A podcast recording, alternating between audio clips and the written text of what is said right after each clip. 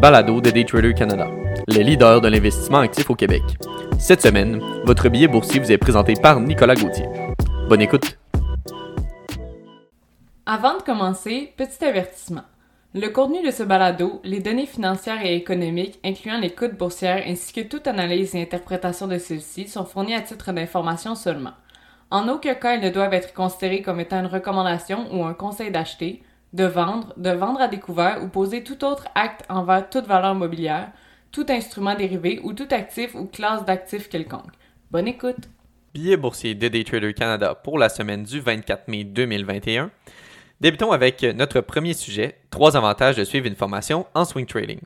Tout d'abord, qu'est-ce que le swing trading? Donc, le swing trading est pratiqué par un négociant actif qui favorise une approche multiséance, donc qui n'a pas nécessairement le temps de gérer ses positions en direct sur les marchés, mais qui, grâce à une gestion préalable serrée, est en mesure de tout de même négocier activement. Son horizon d'investissement va de quelques jours à quelques semaines. Toutefois, pour devenir un euh, négociant actif profitable, cela nécessite plus de connaissances que l'on pourrait le penser. En effet, un négociant actif doit être en mesure de se faire un plan de match bien établi et solide pour que ses positions se gèrent sans son intervention pendant le jour. D'une part, le premier avantage de suivre une bonne formation en swing trading est d'être en mesure de se créer un plan solide. Habituellement, cela est composé minimalement de quatre choses. Donc, tout d'abord, déterminer la taille de sa position, ensuite un point d'entrée avec une explication de ce point d'entrée, un arrêt sur perte et finalement un arrêt sur profit. Ainsi, avec une formation de qualité, vous serez en mesure d'apprendre à calculer la taille de position que vous pouvez vous permettre et tous les points d'entrée et de sortie nécessaires. D'une seconde part, une formation en swing trading sera en mesure de vous apprendre à apprivoiser les plateformes transactionnelles qui permettent d'appliquer votre plan de match. En effet, toutes les plateformes transactionnelles ne sont pas égales. Ainsi, trouver la bonne plateforme et apprendre à bien s'en servir est essentiel au succès d'un négociant actif. Finalement, bien qu'apprendre à se faire un plan de match solide et appliquer son plan de match est fondamental, tout ça ne sert à rien sans le bon titre. Pour cette raison, la dernière cause pourquoi il est essentiel de suivre une formation en swing trading est qu'elle vous permettra de bien identifier les bons titres à transiger. De cette façon, votre plan de match et votre exécution seront optimisés, ce qu'on souhaite. Enfin, passons à notre second sujet. Amazon achète MGM Studios pour 8,45 milliards de dollars. Amazon, le géant du commerce en ligne, a annoncé mercredi qu'elle acquérait MGM Studios pour 8,45 milliards de dollars, marquant sa décision la plus audacieuse à ce jour dans l'industrie du divertissement et renforçant ses ambitions de devenir un joueur majeur dans l'industrie de la diffusion en continu. Cette transaction constitue la deuxième plus importante acquisition de l'histoire d'Amazon, derrière son achat de 13,7 milliards de dollars de Whole Foods, on se souvient, en 2017.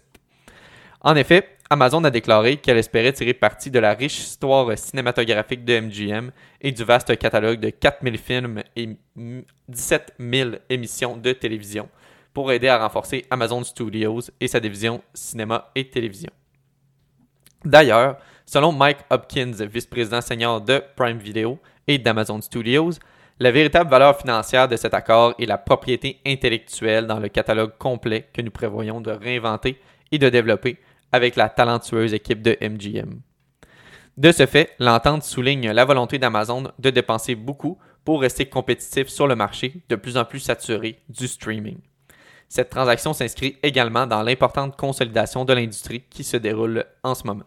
Amazon, Netflix, Disney et d'autres services de streaming vidéo cherchant à renforcer leur bibliothèque de contenu pour gagner des abonnés. Ils engagent des milliards de dollars pour octroyer des licences de contenu et développer une programmation originale dans le but naturellement d'aller chercher le plus de clients possible. Il est aussi important de noter qu'Amazon est depuis longtemps à la recherche de gros investissements dans le contenu vidéo dans le but de bonifier les adhésions Prime qui dépassent désormais les 200 millions dans le monde le géant technologique a dépensé 11 milliards de dollars en contenu vidéo et musical l'année dernière, contre 7,8 milliards de dollars en 2011. Enfin, d'un point de vue graphique, cette nouvelle semble avoir été bien accueillie par Amazon, le titre étant en légère hausse mercredi matin. En somme, il s'agit d'un autre joueur qui semble vouloir se démarquer et se hisser à une place au sommet. Il serait intéressant de suivre la suite des choses, considérant que dans le passé, Amazon a rarement accepté autre chose que la première place du podium. Terminons maintenant avec notre troisième et dernier sujet. Qu'est-ce que l'assouplissement quantitatif? À la suite du billet de la semaine dernière portant entre autres sur les possibilités de la Réserve fédérale américaine de ralentir l'assouplissement quantitatif, plusieurs lecteurs m'ont posé la question à savoir qu'est-ce qui était l'assouplissement quantitatif? De cette façon, nous allons aborder ce sujet dans le billet de cette semaine. L'assouplissement quantitatif ou quantitative easing en anglais est une politique monétaire non conventionnelle dans laquelle une banque centrale achète des titres afin d'augmenter la masse monétaire et d'encourager les prêts et l'investissement. Pour ce faire, la Banque centrale achète aux institutions financières privées, majoritairement des banques, des obligations ainsi que d'autres actifs financiers généralement non performants. Elle crée alors de l'argent électroniquement, entre guillemets, donc en d'autres termes, à partir de rien. Ceci a pour effet d'augmenter la masse monétaire disponible, offrant ici aux banques commerciales une plus grande quantité de liquidités. On suppose que ces nouveaux capitaux seront utilisés afin d'augmenter et favoriser les prêts aux particuliers et aux entreprises, ce qui devrait ultimement stimuler l'économie. On comprend alors que cette mesure est souvent utilisée en dernier recours lorsque les taux d'intérêt à court terme sont à zéro ou proches de zéro. De ce fait, les opérations normales d'open market qui visent les taux d'intérêt ne sont plus efficaces, de sorte qu'une banque centrale peut cibler des montants spécifiques d'actifs à acheter. Ainsi, pour résumer, l'assouplissement quantitatif augmente la masse monétaire en achetant des actifs avec des réserves bancaires nouvellement créées afin de fournir euh, aux banques plus de liquidités. En revanche, augmenter la masse monétaire de cette façon ne se fait pas sans conséquences, on, s'imagine bien. L'augmentation de la quantité d'une monnaie libre en circulation peut provoquer de l'inflation. De plus, dans le pire des cas, la Banque centrale peut, euh, peut provoquer une inflation via le QE sans croissance économique, provoquant une période de soi-disant stagflation. D'un autre côté, bien que la plupart des banques centrales soient créées par le gouvernement de leur pays et participent à une certaine surveillance réglementaire, les banques centrales ne peuvent pas forcer les banques à augmenter leurs prêts ou obliger les emprunteurs à chercher des prêts et à investir. Si l'augmentation de la masse monétaire est faite sans qu'il y ait un maintien ou une augmentation de la quantité d'emprunts contractés, le QE tend à perdre de son efficacité. Une autre conséquence potentiellement négative est que l'assouplissement quantitatif peut dévaluer la monnaie nationale. Pour les producteurs de biens, cela peut aider à stimuler la croissance parce que les produits exportés seraient moins chers sur le marché mondial.